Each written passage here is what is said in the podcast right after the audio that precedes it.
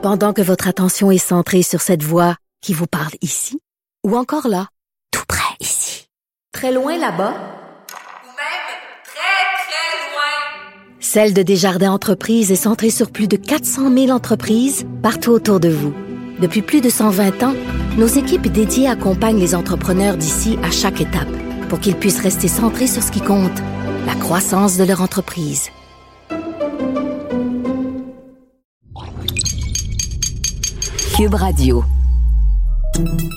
Salut, c'est Charles Tran avec l'équipe dans 5 minutes. On s'intéresse aux sciences, à l'histoire et à l'actualité. Aujourd'hui, on parle de gastronomie, de haute gastronomie, puisqu'on parle de la pizza hawaïenne. Figurez-vous que cet improbable mélange de fromage, de tomates, de jambon et d'ananas dans une pâte à pizza a été une des saveurs préférées de l'année 2020 aux États-Unis. Et on sait que les Américains s'y connaissent en haute gastronomie.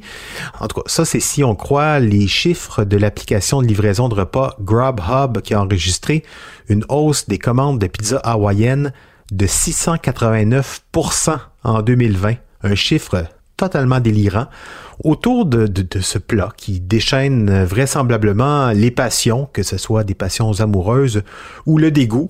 Mais qu'est-ce qu'en dit la science? Pourquoi certains aiment tant la pizza hawaïenne? Qu'est-ce qu'il y a dans cette combinaison d'éléments qui séduit les papilles gustatives des uns et les traumatise chez les autres? Et d'où vient cette étrange recette de pizza à l'ananas? Voici Baptiste Zapirin.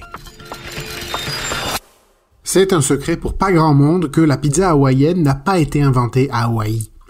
Son invention est attribuée, et qu'est-ce qu'on en est fier, à un Canadien.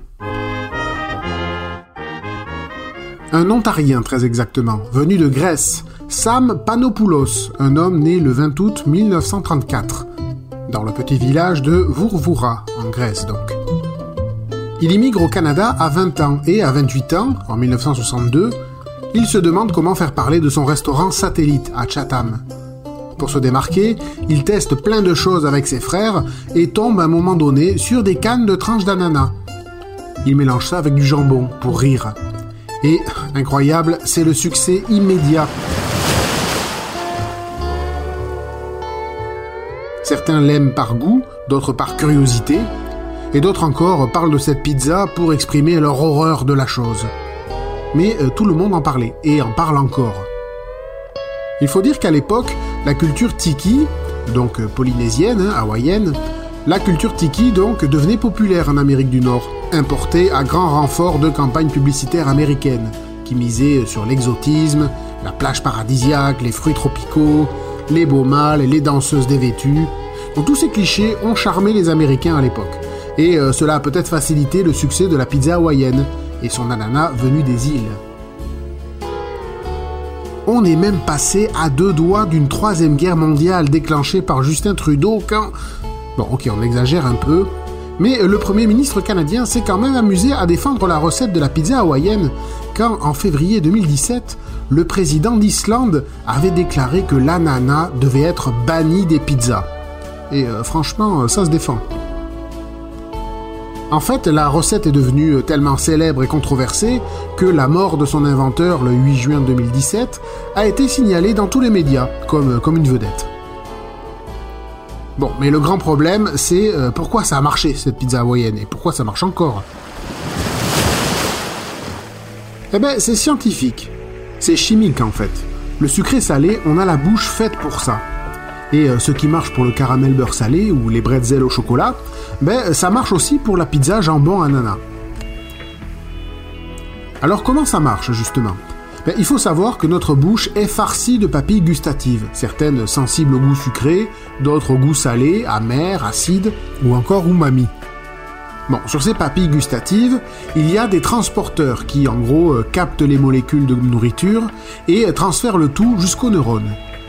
Et au final, notre cerveau interprète ces molécules pour déterminer le goût, pour dire euh, ok alors ça c'est le goût de chocolat et euh, j'aime ça. Eh bien, parmi ces transporteurs qui véhiculent les molécules de nourriture, il y a ce qu'on appelle les SGLT1. Alors eux, ils ne transportent le sucre seulement en cas de présence de sel, de sodium. En 2011, une équipe de recherche américaine a constaté que ces transporteurs étaient présents dans la bouche, donc pas seulement dans l'intestin comme on le croyait. Et donc, ben, évidemment, dans la bouche, c'est susceptible de nous rendre très sensibles au sucré salé. Une pointe de sel dans l'aliment sucré et le transporteur envoie le tout au cerveau. Bref, une pizza à l'ananas, ça ferait sans doute rien de spécial, hein, seulement à l'ananas, mais hmm, ce petit rush de sel apporté par le jambon, ça réveille ces transporteurs et le cerveau s'emballe.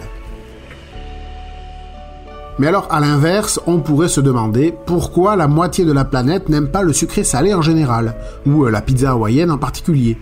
Alors quand on dit moitié de la planète, c'est façon de parler. Hein. Bon, ben la première raison, euh, il faut le dire, hein, c'est que l'ananas sur du jambon, ça n'a aucun bon sens. Même son inventeur avait testé ça pour faire une joke. La deuxième raison, ben, c'est la génétique, qui fait qu'on n'a pas tous les mêmes goûts. Nos papilles gustatives ont des sensibilités différentes. On est aussi euh, plus ou moins sensible à certaines textures quand on mâche avec nos dents. Une troisième raison, c'est notre cerveau qui décrète ce qui est bon ou pas en fonction de nos expériences personnelles.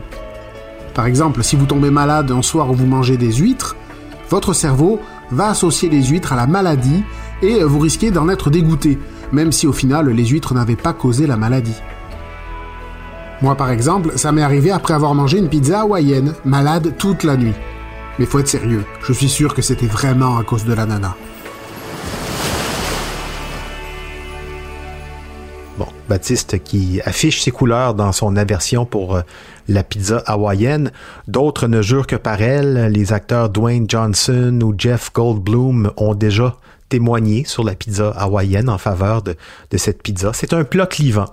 Moi, j'avoue que je ne comprends pas vraiment ce mélange. Le sucré salé, oui, sans problème. Hein. Il, y a, plein de plats qui, qui me viennent en tête. Mais euh, jambon et ananas et tomates en plus, pour moi aussi, c'est non. Invention canadienne ou pas, tant qu'à ça, pourquoi pas euh, bacon banane. Merci Baptiste Zapirin et bon appétit. C'était en cinq minutes.